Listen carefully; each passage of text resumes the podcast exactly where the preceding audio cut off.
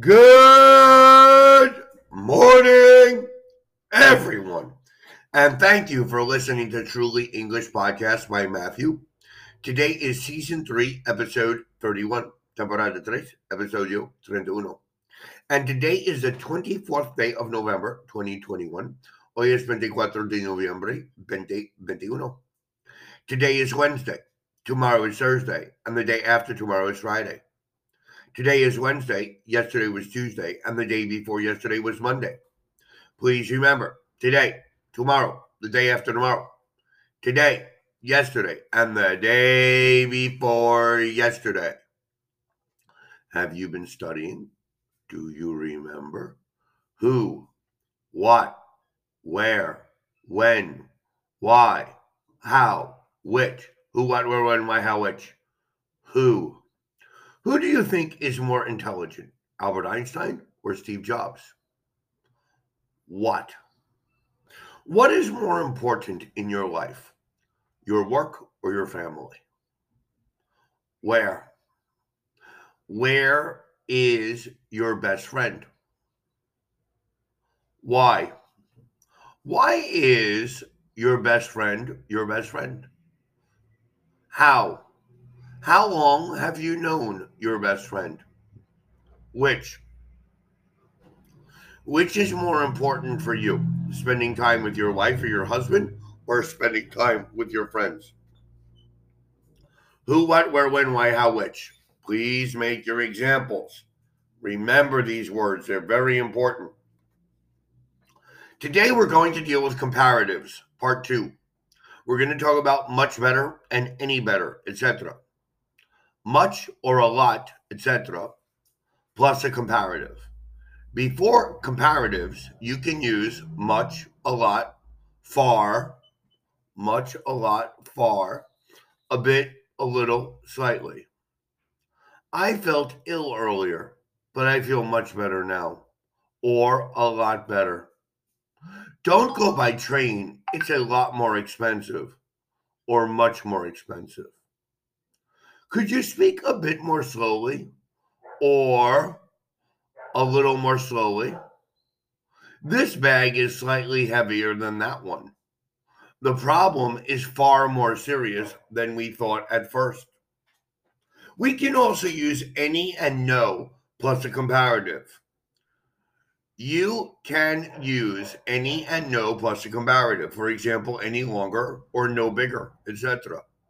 I've waited long enough. I'm not waiting any longer. Equals not even a little longer. We expected their apartment to be very big, but it's no bigger than ours, or it isn't any bigger than ours. Not even a little bigger. How do you feel now? Do you feel any better? This hotel is better than that hotel, and it's no more expensive. Now let's review better and better, more and more. We repeat comparatives, better and better. For example, to say that something changes continuously. Your English is improving, it's getting better and better. The city has grown fast in recent years, it's got bigger and bigger. As I listened to her story, I became more and more convinced that he was lying. More and more tourists are visiting this part of the country every year. The and the. You can say the sooner the better, the more the better. What time shall we leave? The sooner the better, as soon as possible. What sort of bag do you want? A big one? Yes, the bigger the better as big as possible. When you're traveling, the less luggage you have, the better. We also use the and the to say that one thing depends on another thing. The sooner we leave, the earlier we arrive. Excuse me. The sooner we leave, the earlier we arrive. The younger you are, the easier it is to learn. The more expensive the hotel, the better the service. The more I thought about the plan, the less I liked it. Older and older. The comparative of old is older. David looks older than he really is, not looks elder.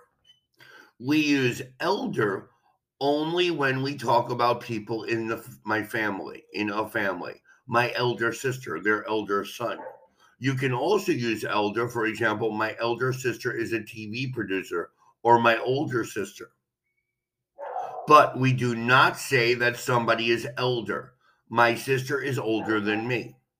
However, we do say in English, respect your elders. You need to respect your elders. So remember, today we reviewed our comparative part two, much better and any better. And you need to make examples for these in order to remember them, along with who, what, where, when, why, how, which. Also, with today, tomorrow, the day after tomorrow, today, yesterday, and the day before yesterday. The more you practice, the faster you'll learn.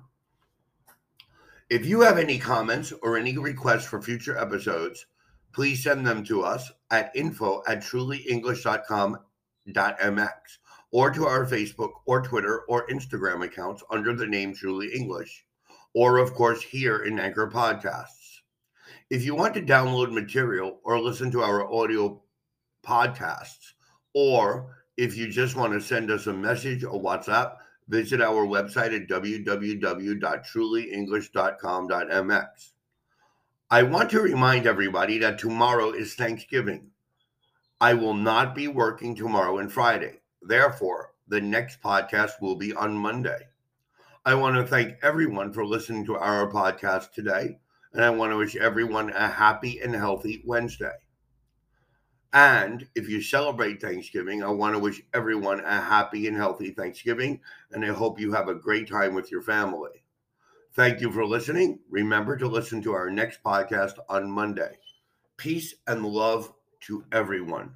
Thank you. Goodbye and happy Thanksgiving.